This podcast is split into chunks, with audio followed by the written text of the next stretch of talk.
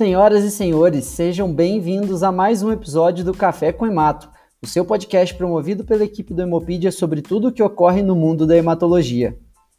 Aqui você terá entrevistas com especialistas, divulgação e cobertura de eventos científicos, além de discussões de artigos e casos clínicos.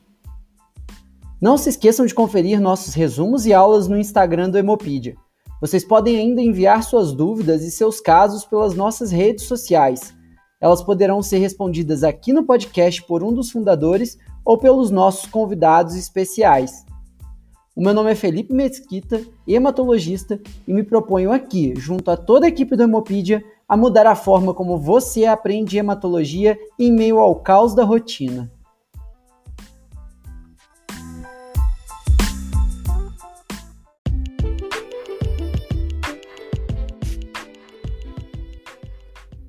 Na seção de eventos, gostaríamos de destacar o terceiro How to Diagnose and Treat Acute Leukemias, da European School of Hematology, entre os dias 11 e 13 de março de 2022. Deixamos uma postagem lá no emo_pedia com um calendário sobre diversos eventos internacionais que acontecerão no próximo ano, sendo que muitos deles apresentarão versões online. Não perca também o EMO 2021, o Congresso da Associação Brasileira de Hematologia e Hemoterapia, a BHH, que acontecerá entre os dias 27 e 30 de outubro na plataforma virtual Hemoplay. Vamos também falar sobre o Congresso da Sociedade Brasileira de Transplante de Medula Óssea, a SBTMO. O evento ocorrerá entre as datas de 5 a 9 de outubro de 2021. Pedimos sempre a atenção dos ouvintes para as datas de lançamento dos podcasts, para que vocês não percam as oportunidades que surgem todos os dias.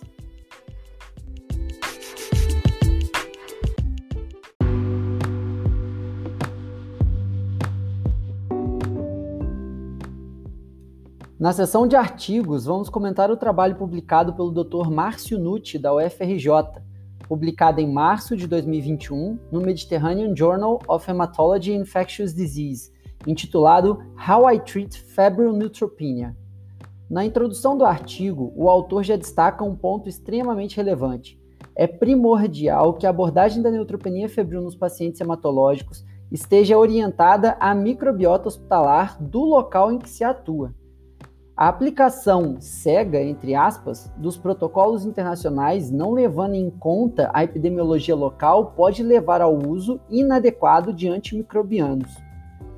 A abordagem tradicional consiste na adição de drogas antimicrobianas, levando em consideração somente a manutenção do quadro febril, geralmente iniciando-se com um beta-lactâmico, adicionando-se então, devido à persistência de febre, um glicopeptídeo, em geral vancomicina, e posteriormente aumentando o espectro pra, para grãos negativos, anaeróbios e, por fim, antifúngicos. Tal estratégia geralmente obtém sucesso mantendo o paciente vivo, porém às custas de desenvolvimento de resistência a múltiplas drogas, toxicidade e eventos adversos. O autor propõe uma abordagem alternativa com vistas à manutenção de resposta terapêutica, porém reduzindo efeitos colaterais, pressão de seleção de microorganismos e custos.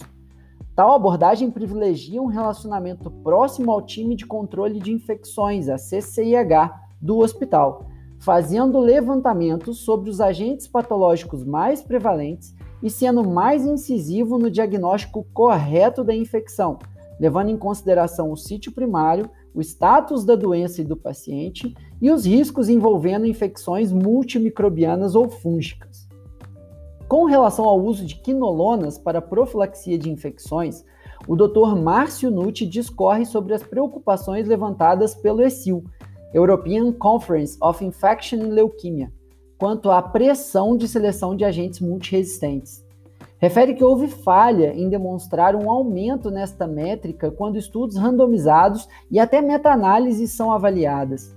Dessa forma, o Dr. Nucci recomenda profilaxia com ciprofloxacino 500mg de 12 em 12 horas em TMO autólogo e o condicionamento até a pega medular ou episódio de neutropenia febril, indução e consolidação de leucemia mieloide aguda, indução de remissão em LLA, principalmente em alto risco.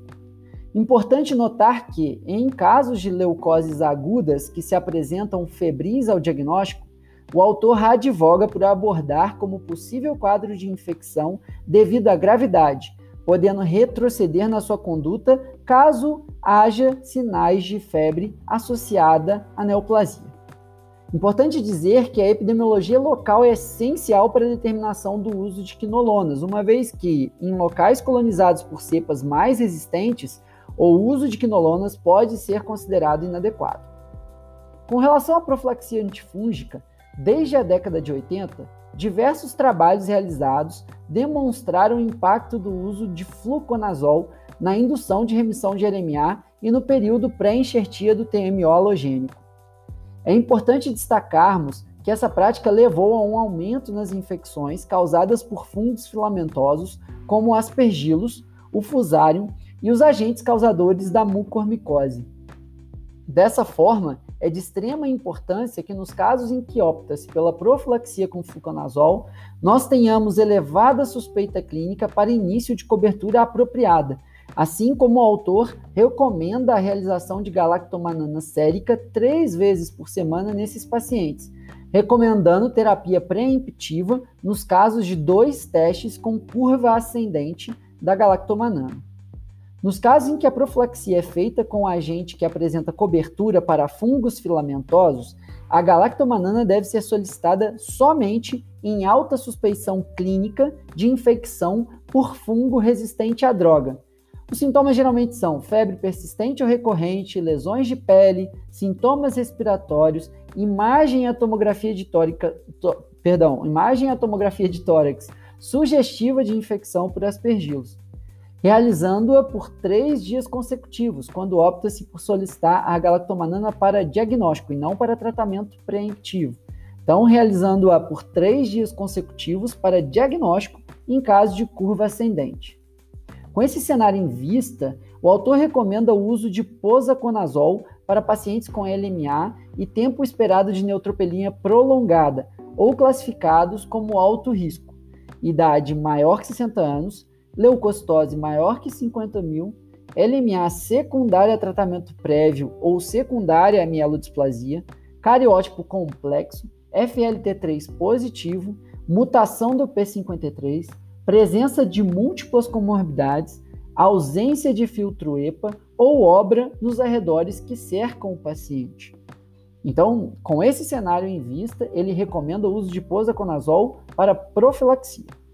No caso do TMO halogênico, o uso de condicionamento mieloablativo, fonte de cordão, transplante de doença ativa, doador não aparentado ou com mismatch, assim como fatores relacionados ao ambiente, são levados em conta para a determinação da profilaxia.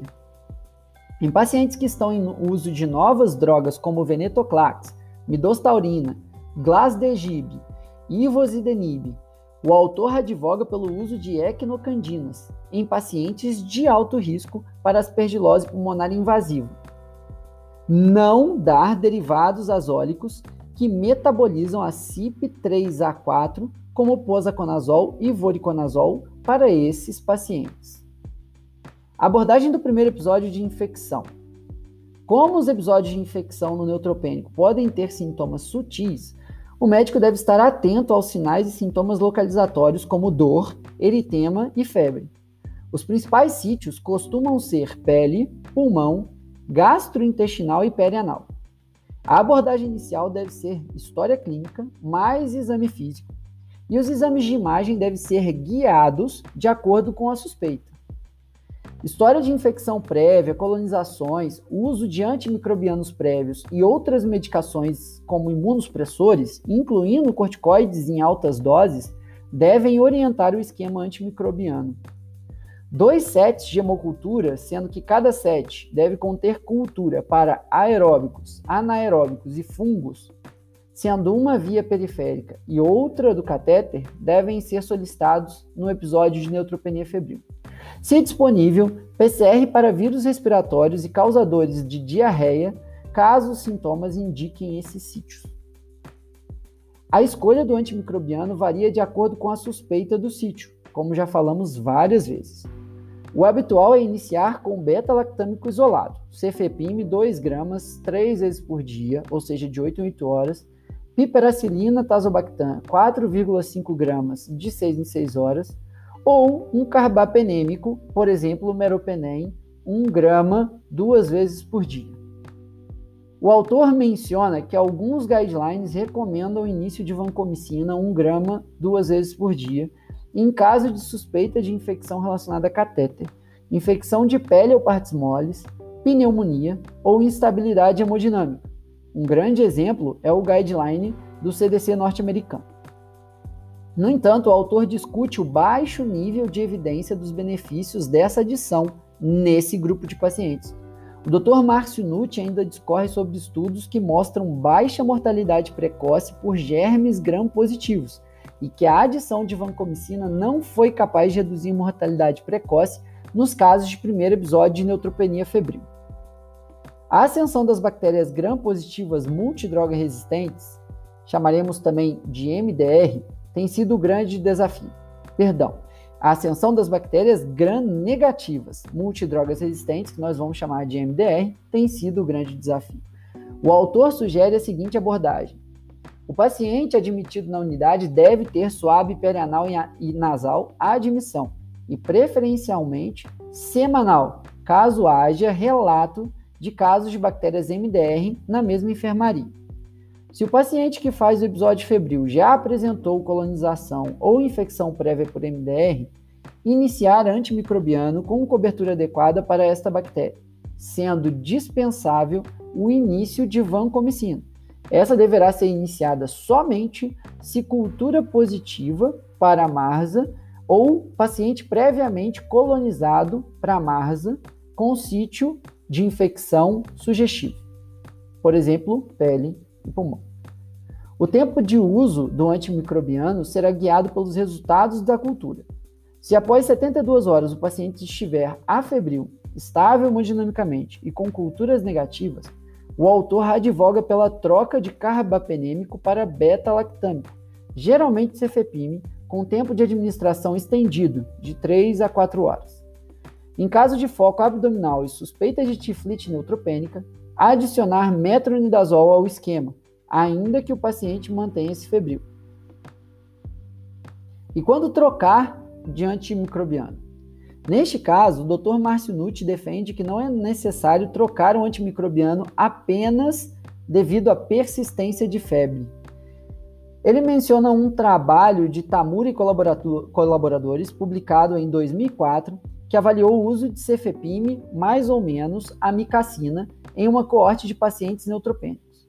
A proporção de pacientes que se tornaram afebris neste trabalho, mantendo o mesmo esquema, foi de 39% para 3 dias, 70% para 7 dias e 83% para 10 dias, mostrando que a manutenção do esquema por tempo prolongado resolveu em grande parte os episódios de neutropenia febril.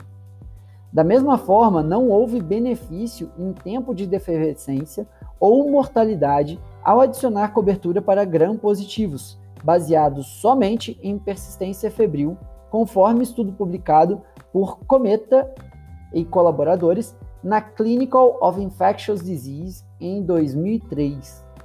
O suave nasal pode ser de grande valia em casos de infecções de partes moles. No estudo, é abordado outro dado interessante. Um suave nasal negativo para a MARSA, que é o Staphylococcus aureus resistente à meticilina ou oxacilina, então, o swab nasal negativo para o MARSA teve um valor preditivo negativo de 99% para esse tipo de infecção, dando então lugar à recomendação anterior de iniciar a vancomicina caso o swab seja positivo ou caso ele já seja colonizado previamente ou alguma hemocultura prévia positiva para o germe. E afinal de contas, quando descontinuar o antibiótico? Pacientes com infecção documentada você deve tratar de acordo com o microorganismo e o tempo de tratamento determinado na literatura, de acordo com o sítio acometido, né? uma sinusite, uma endocardite, uma tiflite neutropênica, etc.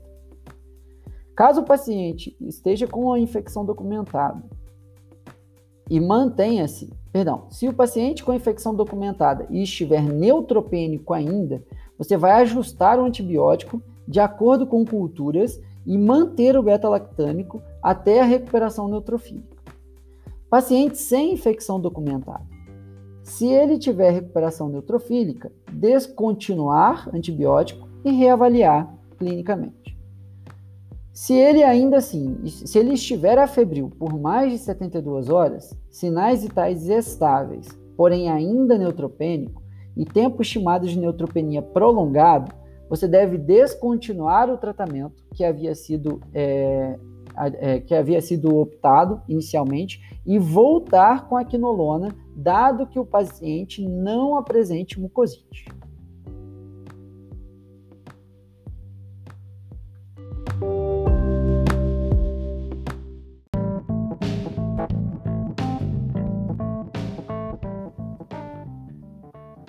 É, pessoal, na nossa sessão de artigo hoje, nós tivemos um assunto extremamente, é, extremamente útil na nossa prática clínica diária e muito difícil de compreender à primeira vista.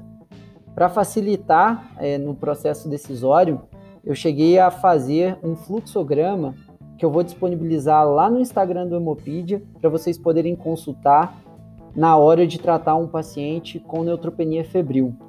Nós não chegamos a abordar a recorrência de febre, porque, em geral, esse é um tema que fica mais voltado para o hematologista e ou para o próprio transplantador.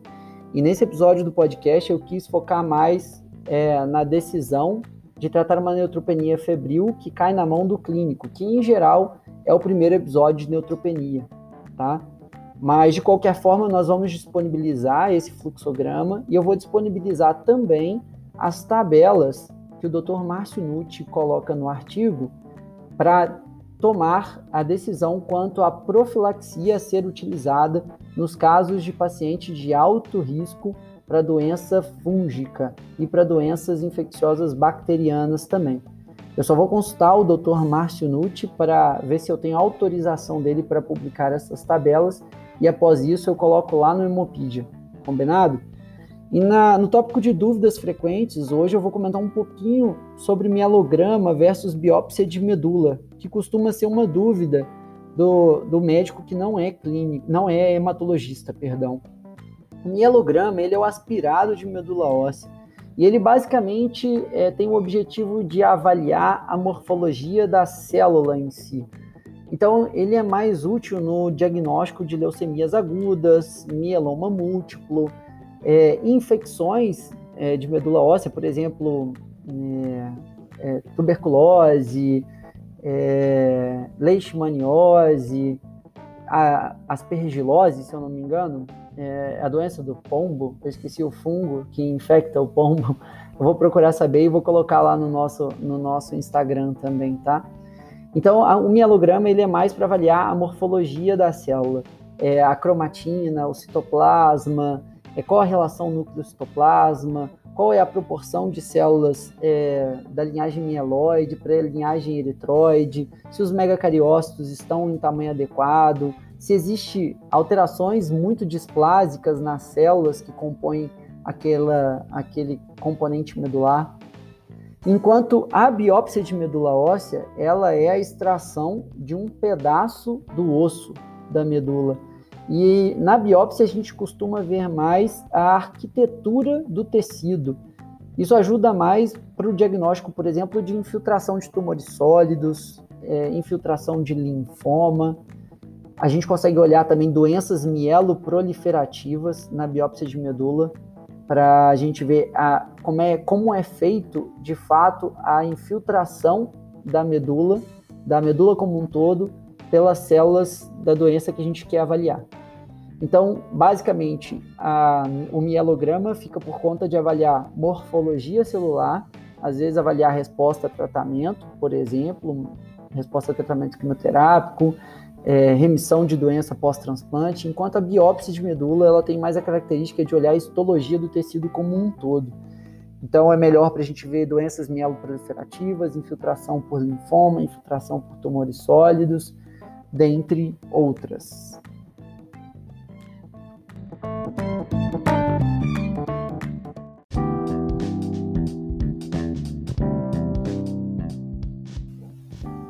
Vamos chegando então ao final de mais um episódio do nosso podcast. Pedimos a todos que nos enviem seus feedbacks, dúvidas, casos clínicos e sugestões para que possamos melhorar a cada dia nosso conteúdo.